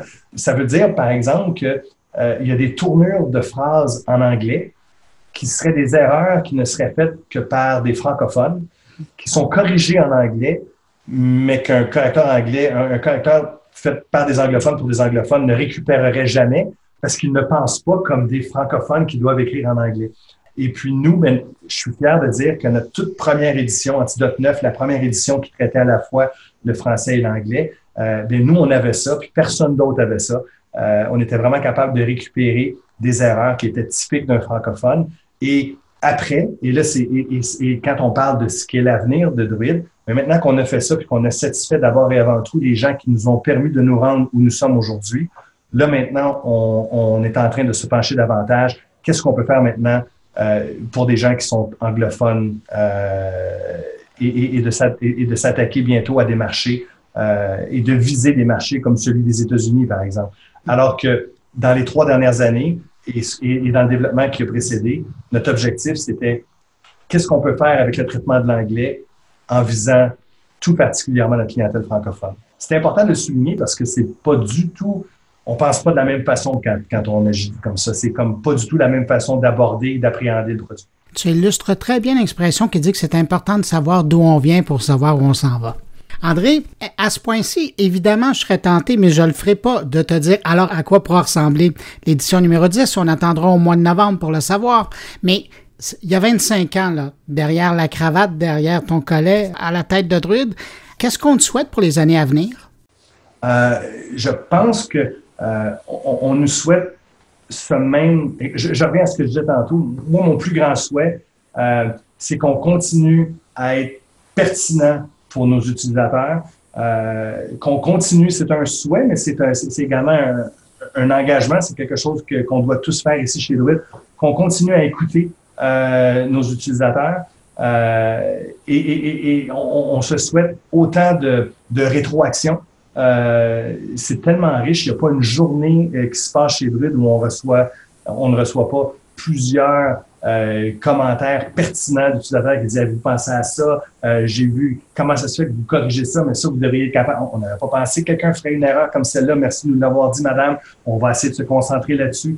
Euh, moi, j'aimerais, je sais qu'on a réussi à, à, se rendre jusqu'ici grâce à la fidélité, la loyauté, mais beaucoup la rétroaction de nos utilisateurs.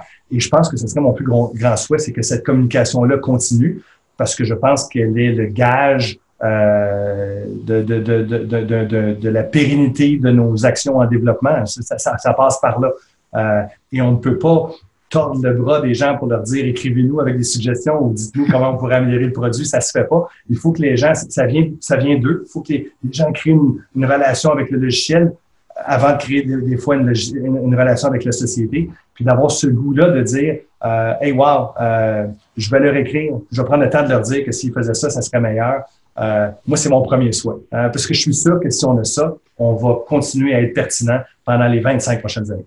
André Dorsolance, grand druide en chef, merci pour ton temps, puis bon 25e anniversaire. Merci infiniment, Bruno. Et le deuxième souhait que je t'aurais laissé, c'est de revenir avec toi et de faire une entrevue. Et là, je pourrais te dire tout ce qu'il y a dans 10. Merci encore. Au revoir, salut.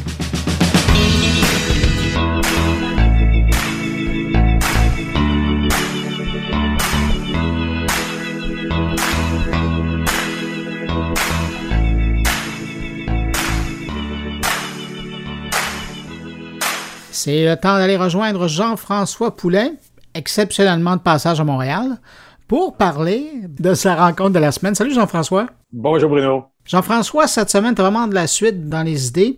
Il n'y a pas tellement longtemps, tu nous as présenté une entrevue avec, comment tu appelles ça, une, product owner? Une product owner, oui, Laura Di Costanzo, qui travaillait chez Unito. Exactement. Et là, à quelque part, c'est comme la suite de la conversation, mais avec quelqu'un d'autre, et vous revenez sur le sujet. Ben, exactement. Cette semaine, euh, j'ai parlé avec euh, Maud Trudeau, qui travaille dans une entreprise qui s'appelle Cvent, euh, qui est une entreprise euh, des États-Unis, mais ils ont, euh, ils ont un bras, apparemment, à Québec.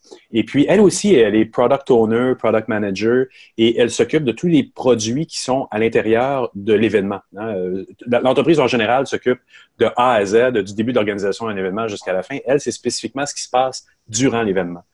Puis c'est intéressant. Et, pendant l'entrevue, ben, on a parlé aussi justement de cette, un peu cette conversation-là que, que j'avais eue avec Laura, de, de, de la partie où un UX en, agence, ça a un certain rôle, puis c'est fini à un moment donné, puis tu fais pas la suite, tu vas pas jusqu'au bout logique de la production de, du développement de l'application. Alors que quand tu es en entreprise, tu as plus la chance de toucher à toutes les étapes, puis d'appliquer une méthodologie qui est vraiment plus intéressante parce que tu vas y toucher du début, de la recherche au début, jusqu'à la fin. Puis on parle un peu aussi des startups parce qu'elle a été dans une startup euh, euh, à San Francisco, ben, de Montréal, mais qui avait été acceptée dans un accélérateur à San Francisco. C'est un sujet qui vient de chercher, ça.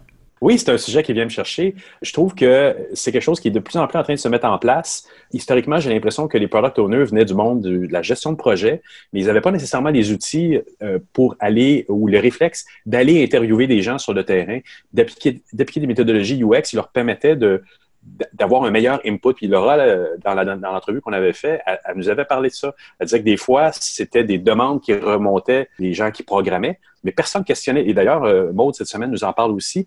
Parfois, les demandes remontent. Parfois, les, programmeurs se disent, on va régler un problème, puis on va le programmer. Mais grave erreur, parce que souvent, ça ne fait qu'ajouter une espèce de fonctionnalité parachutée au milieu de quelque chose qui avait été pensé de haut niveau au départ et la perspective se perd. Et dans une entreprise comme Steven, c'est encore plus important parce que les développeurs de ce département-là, ben, le, product owner est le garant de, l'image de ce produit-là dans cette petite partie-là du produit, mais il y a 20 autres produits dans l'ensemble de l'entreprise qui est réparti en Amérique du Nord. Donc, le dialogue, le fait de se parler, le fait de faire utiliser la bonne méthodologie devient vraiment super important. Bon, ben Jean-François, maintenant que tu nous as mis en appétit, on va y déguster ton entrevue. Ah, c'est gentil. Merci. Bye, bye. À la semaine prochaine. Bye.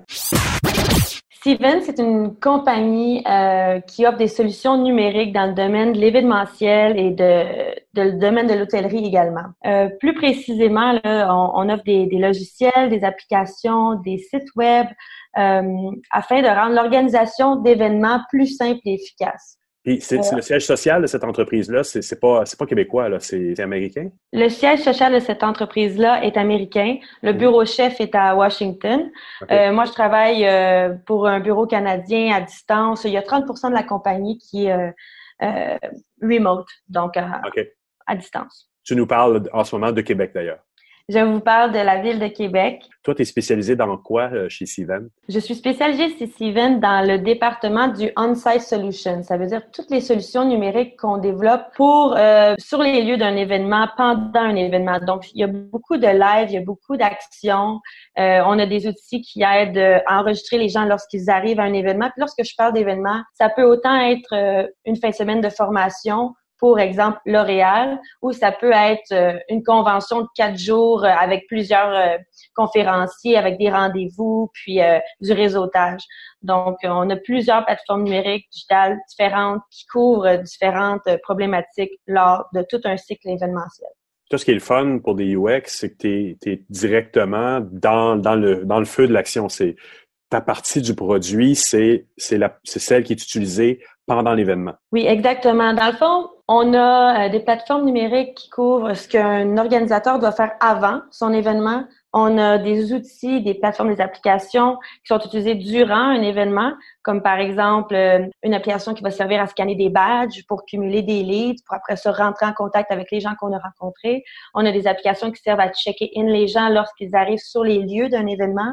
Euh, on a aussi tout un système qui sert à nos exposants d'organiser leur boot avec leur staff pour la journée même de l'événement, mais il y a toute une préparation avant, durant et après. Un autre produit que je peux penser récemment sur lequel j'ai travaillé, ben, que je travaille, ce sont des, euh, on appelle ça des RFID scanners, puis c'est des trackers qui sont durant un événement un peu dispersés dans les pièces. Ah puis là, ben, on, on, calcule le trafic des gens un peu partout, puis ça nous, ça nous donne du data intéressant par la suite. Ça, c'est intéressant. Puis ça ça, t'a obligé, toi, dans l'étude de ce produit-là, d'aller sur place dans, dans, des événements, puis regarder un peu comment on positionne, comment, comment ça fonctionne, euh, tous ces éléments. On en reparlera un petit peu plus tard, mais je serais curieux de savoir, parce que tu es donc euh, une femme dans un, dans un, rôle de product owner. J'ai interviewé quelqu'un dernièrement qui, qui, qui, occupe une position similaire. Je me demandais qu'est-ce qui t'a amené euh, à occuper ce poste-là? Quel background amène quelqu'un à devenir euh, product owner comme ça? Bon, je dirais que ben, moi, d'abord, je suis graduée de l'Université Laval en design graphique. J'ai pris la, la concentration euh, web. Euh, par la suite, j'ai essayé beaucoup de choses. Euh, j'ai commencé en agence qui faisait principalement des sites gouvernementaux, donc c'était moins design, mais c'était très euh, fonctionnel, puis il y avait beaucoup d'utilisateurs, donc j'ai beaucoup appris. Par la suite, j'ai été en agence spécialisée dans le e-commerce. Là, il y avait beaucoup de performance, beaucoup de pression par rapport à la performance de nos sites.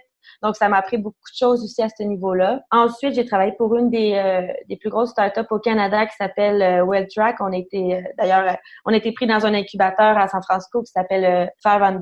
Et donc, comme tu disais, ça a été ta première expérience en, tant que product owner. Exactement. Ça, ça a été vraiment, c'était produit. C'est sûr que la notion de performance puis de mesurable est très importante dans le e-commerce, mais le côté produit était vraiment rejoint lorsque j'ai travaillé pour WellTrack. Puis, par la suite, là, j'ai rentré en contact avec Steven, qui eux ont plus qu'un produit. C'est une compagnie très mature en termes de structure organisationnelle. Puis ça, ben ça m'attirait parce que une start-up, c'est bien, c'est agressif, c'est autre chose. C'est ça. J'aime, euh, j'aime, j'aimais l'idée de travailler avec euh, plusieurs équipes, que ce soit plus gros. Et, comment donc tu définis ton rôle là justement euh, chez Steven En fait, moi, ce que j'aime beaucoup actuellement de cette grosse structure-là organisée, euh, c'est le fait que les experts se concentrent dans leur champ d'expertise.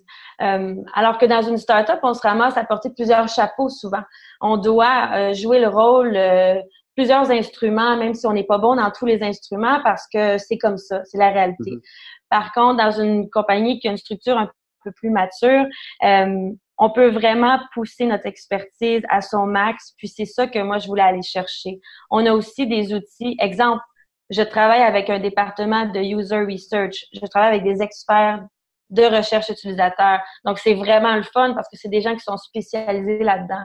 Alors qu'en startup, on s'arrange avec les moyens du bord, on fait de la recherche utilisateur un peu comme on comme on pense, comme on sait, comme c'est ça, comme c'est possible de faire avec les moyens. Puis là, ben, c'est plus spécialisé en fait. C'est formateur en même temps, parce que tu as probablement beaucoup appris de ce qui, de ce qui a fait que tu es devenu efficace chez Steven, dans un sens. Exactement. Puis en fait, ça me sert vraiment beaucoup aujourd'hui, pour être très honnête. Le fait d'avoir été dans des agences où la pression était énorme, ou même euh, les postes si on performe pas, faut livrer, sinon euh, il y a un line-up de CV qui veulent prendre ta place. Alors que tomber dans une structure plus organisée, qui est axée produit, donc sur l'expérience utilisateur et non toujours sur euh, le, le profit et la rentabilité. Par contre, on est très conscient que les renouvellements contrats ou l'acquisition de clients est directement impactée par la qualité de l'expérience de nos produits. Donc, l'expérience utilisateur est mise de l'avant euh, dans tous les projets qu'on qu'on commence chez Steven et dans toutes les features qu'on améliore. Parce que c'est directement ça qui va driver à euh, des renouvellements qui, d'un autre côté, nous amènent du financement chez Steven. Donc, c'est vraiment le thinking, user experience, il est vraiment fort. Globalement, quand tu arrives dans un nouveau projet, ça se passe comment? En tant que product designer, euh, on touche vraiment à toutes les étapes presque d'un développement de features ou de, de parce que c'est rare qu'on recrée une nouvelle application mobile, mais euh, lorsqu'on améliore certains aspects de nos applications, nos produits, le kick-off avec euh, les stakeholders, les VP, euh, les clients, puis là, ben, on va vraiment décider comment on oriente cette amélioration-là. Ensuite, on va on va effectuer de la recherche. Moi, je travaille avec le département de recherche pour vraiment aller cibler les utilisateurs clés qui utilisent euh, cette feature-là précise. Parce que c'est pas monsieur, madame, tout le monde nécessairement. Ça peut être dans le contexte d'événementiel. Un organisateur va avoir une perspective de, va avoir un stress d'organisation. Il veut que son événement soit tout bien organisé au début puis qu'il se déroule bien. Alors qu'un participant, lui, il veut être entertainé pendant l'événement. Donc, ils n'ont pas le même point de vue. Puis au début d'un projet, évidemment, on cible tout ça, on organise toutes les informations. Par la suite, euh, on va prototyper des solutions. On va brainstormer avec l'équipe technique, les ingénieurs, les architectes de structure, de plateforme. Euh, on va euh, on va tester. On va vraiment beaucoup tester. On va envoyer des des sondages de satisfaction, on va faire des focus groups, faire des ateliers de prototypage, on va enregistrer comment les gens interagissent avec notre prototype et tout ça avant de passer en développement pour s'assurer que on dépense pas trop euh, d'énergie, de temps et d'argent qui va potentiellement peut-être même pas répondre à la problématique définie au départ. Il y a beaucoup de, de mesures qui sont pas toujours faites à même l'interface. Il y en a qui sont faites à même l'interface, le temps de complétion de certaines actions. Euh, ça, ce qu'on peut mesurer avec l'analytique, ça c'est bien, mais ce qu'on ne peut pas mesurer avec l'analytique, exemple, le feeling des gens sur les lieux d'un terrain pendant un événement, ça, on doit leur, leur, demander. Parfois, hmm. ça va être euh, des, des sondages qu'on envoie après l'événement, pendant l'événement. Parfois, c'est des gens qui sont sur les lieux, qui accompagnent des, du staff carrément, puis que, qui, qui regarde l'expérience puis qui prend des notes. Euh, des fois, c'est des focus groups. Comment vous vous sentez avant? Mettons un organisateur d'événement. Euh, c'est quoi les, les, les, points majeurs qui vous stressent avant votre événement? Qu'est-ce qui arrive le plus souvent qui fait que vous n'êtes pas satisfait, blablabla? Bla, bla. Bon, mais toutes ces, ces choses-là, on va, on va les mesurer, mais c'est plus en, en recherche et non nécessairement en analytique. Par exemple, euh, l'exemple des badges, que lorsqu'on les scanne à l'arrivée euh, lors d'un événement, puis qu'on on sait déjà si cette personne est végétarienne ou pas, ou on sait déjà si cette personne est VIP ou si elle est euh, euh sponsor, ben ça, c'est tout rentré avant dans l'intranet de l'organisateur de l'événement. C'est lui qui va tout setter ça, puis qui va organiser ses groupes, qui va faire ses packages, qui va tout noter ça dans son intranet. Puis ça, ça, parle directement à nos autres outils qui sont, par exemple, euh, notre application qui sert à scanner les badges ou notre application qui sert à checker les gens lorsqu'ils arrivent sur les lieux d'un événement. Donc, ce que l'organisateur remplit sur une de nos plateformes parle à nos autres produits. Puis c'est ça qui fait la solution 360 événementielle que Steven offre. Après, vous faites le prototypage, toi, tu es impliqué, tu suis le processus, tu es impliqué jusqu'à la fin? Oui, exactement. On est vraiment impliqué dans toutes les étapes de production de, de, de feature. Puis je crois profondément que ça devrait euh, idéalement être comme ça dans toutes les compagnies digitales de produits. Euh, parce que c'est pas seulement lorsque moi j'ai terminé mes, mes wireframes qu'après ça, je, je lance la balle à l'autre. Il faut que je m'assure que la problématique qu'on essaie de résoudre par cette solution-là, est soit il y a un fil conducteur jusqu'à la fin. Euh, souvent, que j'ai vu à travers mes, mes, mes années de, de travail, c'est que lorsque ça arrive en développement, il y a des petits problèmes qu'on n'avait pas prévus. Il y a certains éléments qu'on peut pas intégrer comme on aurait voulu. Euh, et parfois, il y a des décisions qui sont prises sans intégrer les UX, mais qui ont un impact majeur sur le résultat final, qui fait que parfois, on a, développé, on a développé un feature, puis finalement, ça résout même pas une problématique. Donc là, on a perdu du temps et de l'argent. Donc le parfois, UX... Et parfois, ça complexifie l'ensemble parce que ça a perdu de vue ce que toi, tu avais fait en, en, début de, de processus. Là. Exactement. Lorsqu'on crée un feature en tant que UX designer ou product designer, moi, je parle avec mes autres équipes qui créent d'autres features pour d'autres plateformes et on essaie de, de s'arrimer ensemble puis de ah faire du sens pour, pour que nos, nos outils euh, soient cohérents entre eux puis que l'expérience puisse être cohérente d'une plateforme à l'autre. Parce qu'évidemment, c'est tellement gros, on a tellement de produits différents que c'est segmenté en plusieurs équipes, mais nous, les product designers, on se parle, on s'arrange ensemble. Donc, c'est important que moi, je communique ça avec mes équipes de développement parce qu'eux sont peut-être pas au courant que la façon dont j'ai organisé cette feature-là fit avec tel produit qui développe une feature similaire qu'on veut que l'expérience se ressemble. C'est logique, mais des fois, les grosses compagnies l'oublient. Puis après, mm-hmm. quand dans, dans l'espace de 24 heures, quelqu'un utilise quatre de vos applications ou quatre des applications de grande entreprise, puis il y a l'impression d'être dans un monde différent dans les quatre expériences, ça c'est pas payant. Là. Le réabonnement, il n'y aura pas lieu après si c'est aussi différent que ça. C'est le gros challenge des entreprises euh, comme Steven, c'est le nombre d'équipes, le nombre de sous-équipes euh, c'est presque s'il y avait plusieurs entreprises au sein d'une et même entreprise.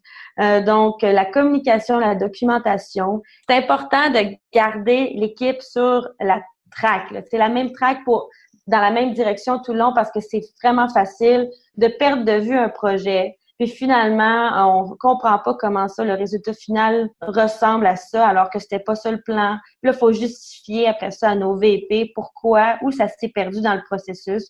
Donc, euh, c'est un gros challenge quand c'était des grosses compagnies. Mais comme on disait tout à l'heure, un peu la différence entre une agence et de travailler côté client, c'est que dans l'agence, tu n'auras peut-être pas la chance de suivre le développement du produit jusqu'à sa conclusion. Est-ce que tu réappliques des petits cycles de recherche si quelqu'un te, vous demande euh, hey, on a une petite feature à ajouter, c'est anodin, est-ce que vous êtes capable de dire, hum, attendez, on va quand même faire un petit peu de recherche pour voir si ça fait du sens? Oui, tout à fait. En fait, comme la compagnie est très orientée vers l'expérience utilisateur, c'est euh, une de nos valeurs euh, très fortes. J'ai le droit, moi, de dire, euh, par exemple, je crois que telle feature mériterait qu'on fasse un minimum de recherche afin d'être certain qu'on propose la solution idéale, même si c'est quelque chose de très petit, très léger. Euh, exemple, on veut juste modifier comment ce formulaire-là est organisé. On n'a peut-être pas besoin de faire une recherche pendant trois mois pour ça. Par contre, peut-être qu'en deux jours, on peut aller tester plusieurs options euh, avec dans un focus group, par exemple, juste pour valider que on, les choix qu'on fait, puis la proposition qu'on offre euh, soit peut-être la gagnante. C'est ce qui fait la différence euh, de mentalité euh, produit digital et plus agence, là, selon moi c'est pour ça aussi que j'ai fait le, le, pivot à un certain point là, dans ma carrière parce que euh, en termes de produits, on s'assure vraiment que on va l'améliorer continuellement. Parfois, on va sortir une MVP, une version 1, puis après ça, on va la lancer. On va voir comment nos utilisateurs interagissent avec. Puis après ça, on va cibler qu'est-ce que ce serait quoi les, les points à améliorer de cette feature-là ou de ce produit-là. Puis là, on va les, les découper en phases, mais on veut continuellement mettre à jour nos produits puis les rendre meilleurs possibles pour être les, leaders sur le marché, là, carrément. Alors qu'en agence, parfois, ce qui drive, c'est plus le prochain client. Le prochain client parce qu'il n'y a pas nécessairement cette maintenance-là de produits. Ben, écoute, Maud, je voudrais te remercier beaucoup pour cette entrevue.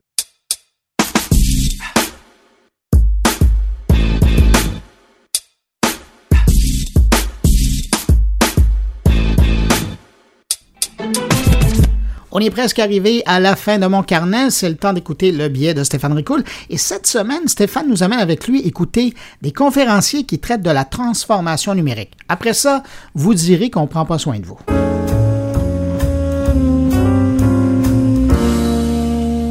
Bonjour Bruno et bonjour à tous les auditeurs. Encore une fois, merci beaucoup Bruno de me prêter un peu de temps entre les deux oreilles de tout ce beau monde qui t'écoute. Cette semaine, j'assistais à la deuxième édition du Culture Fest, qui est une série de conférences organisées par l'entreprise Gsoft. Deux de ces conférences m'intéressaient tout particulièrement. J'aimerais vous faire écouter euh, des extraits de ces conférences-là, en commençant par celle de Valérie Pisano, qui est la présidente et chef de la direction de MILA, qui est le centre de recherche dédié à l'intelligence artificielle et l'apprentissage profond parce que Madame Pisano a commencé sa conférence avec un sujet qui me passionne, celui de l'impact que le numérique et la vitesse reliée au numérique a sur notre cerveau. Je vous laisse l'écouter. L'enjeu fondamental, c'est qu'il y a juste trop d'informations. C'est pas de la faute de personne. Et donc, le cerveau a littéralement pas le choix de développer un système parallèle qui lui permet de faire le triage de l'information. Cette toile-là, elle est toujours activée, elle est toujours présente, elle permet à notre cerveau, à chaque seconde, de simplifier la réalité, de rapidement comprendre ce qui se passe, de prendre une décision. Il y a un chercheur américain, un psychologue qui s'appelle Daniel Kahneman. Il a écrit un livre qui s'appelle Thinking Fast and Slow. Mais en gros, il explique ce que je viens de dire. Il dit, écoutez les humains, ça se trouve que votre cerveau, c'est deux systèmes qui opèrent en parallèle. Le système 1, il est inconscient. Ça veut dire que tu t'en rends pas compte. Il est intuitif, émotif, ancré dans le passé. Lui, il a l'avantage d'être extrêmement rapide. Il a le désavantage d'être imprécis. Son mandat, c'est de générer le plus possible de suggestions, intuitions, propositions à notre système 2. Ah, le système 2, c'est le système conscient réfléchi, calculé, créatif, logique. Celui qui est capable de prendre une problématique et de la réfléchir avec des possibilités nouvelles pour le futur. Il y a le désavantage, lui, d'être un petit peu paresseux, parce qu'il se trouve à être assez limité, donc euh, il se protège. Et a priori, le système 2 va se contenter de surveiller ce qui se passe dans le système 1, puis d'endosser une majorité des intuitions, des réflexions, des propositions. Sauf si il y a quelque chose dans le contexte qui fait en sorte que notre système 2, notre intelligence, notre conscience décide de faire autrement. De facto, c'est donc dire que la majorité des décisions qu'on prend à tous les jours sont le produit d'une intelligence qui est le reflet de notre passé, de toutes les expériences qu'on a vécues jusqu'à maintenant, des contextes sociaux, académiques, culturels dans lesquels on a évolué. L'autre conférence était un panel qui portait sur l'innovation. J'ai pas beaucoup de temps euh, dans mon podcast, mais je vais vous extraire ce que Louis Morissette, l'humoriste et homme d'affaires, a dit par rapport à l'innovation dans le domaine des médias. J'entends parler d'innovation aussi aujourd'hui, puis tu sais, j'ai l'impression, des fois je me demande un peu ce que je fais ici parce que c'est euh, fantastique, il y, a, il, y a des, il y a des risques, il y a des il y a des sauts dans le vide que je trouve intéressants, tandis que de notre côté, l'innovation se fait souvent comme dans réinventer quelque chose qui existe déjà, parce que tu es dans un système qui a existé pendant plusieurs années, euh, qui, tu le referas pas du jour au lendemain, et tu es pris souvent à travailler avec des gens qui, eux, sont là depuis encore plus longtemps que toi, et travaillent dans un cadre qu'ils connaissent, ils veulent pas le changer, ils comprennent pas si tu le changes, puis on est obligé de vendre de la publicité, faire rentrer de l'argent, puis là, si tu demandes à des, des vendeurs, des fois, d'aller de, outside the box, tu rentres dans quelque chose, là, vous avez demandé d'aller sur Mars, ça serait plus simple. fait que, donc, on doit réinventer une bébelle, il faut comme la virer de bord pour donner l'impression qu'elle est différente quand souvent elle est pareille. Donc, euh, et c'est là qu'on se retrouve à table, puis euh, à, essayer de, rénover, de polir. Puis c'est sûr que... Contrairement, nous, c'est des magazines, c'est des livres, c'est de la télévision, c'est du spectacle une industrie qui était beaucoup plus florissante avant. Oui. Puis là, maintenant, euh, les, les, les, décideurs sont beaucoup plus rapides. Tu sais, on construit pas, nous, mettons, un, un, point de retail de 40 000 pieds carrés, puis on a un plan, puis il va arriver à terme dans deux, trois ans, puis je vais voir ce que ça donne. Donc souvent, c'est comme, c'est action-réaction. Je vais savoir dans deux mois, trois mois si ça fonctionne, si ça fonctionne pas. J'ai une cote d'écoute, j'ai un rapport de vente. Ça arrive bien rapidement. Fait que si on veut toujours faire l'affaire qui va fonctionner, puis l'affaire qui va révolutionner, puis innover, ça devient paralysant, je trouve, de s'asseoir on se dit, aujourd'hui, on, innove. Puis là, le pas, non, ça, je l'ai déjà vu. tout a été fait, tout est, je parle pour moi, là, tout a été fait, tout a été dit à 95 Donc, il s'agit de le faire à ta façon, avec ta couleur, avec ton pitch, et, et, et de l'amener au bout de ta vision à toi, en te disant, ça se peut que ça marche pas. Puis en faisant quelque chose qui ça, ça se peut que ça marche pas, ben tu vas souvent à terme faire quelque chose de plutôt intéressant. Alors voilà Bruno, quand on écoute ces deux conférences-là, on comprend qu'il n'existe pas un modèle d'innovation, mais plusieurs modèles d'innovation et que l'important, c'est que l'innovation qu'on met au sein de notre entreprise résonne avec les valeurs de notre entreprise. Merci.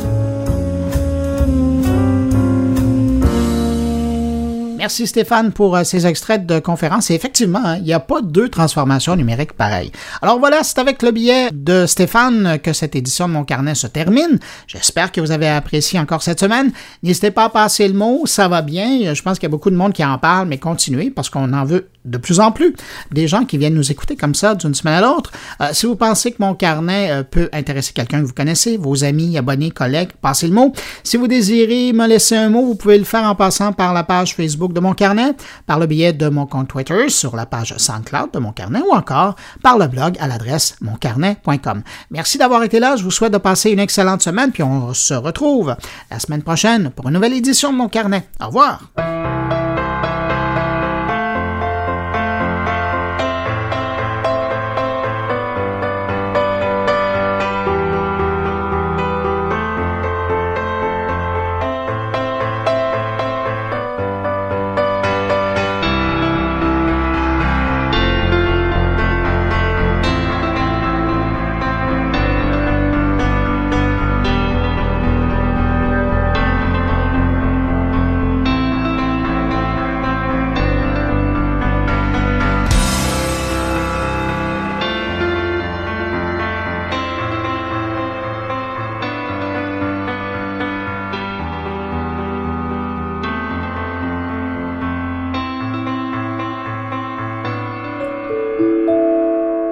Production goulielminetti.com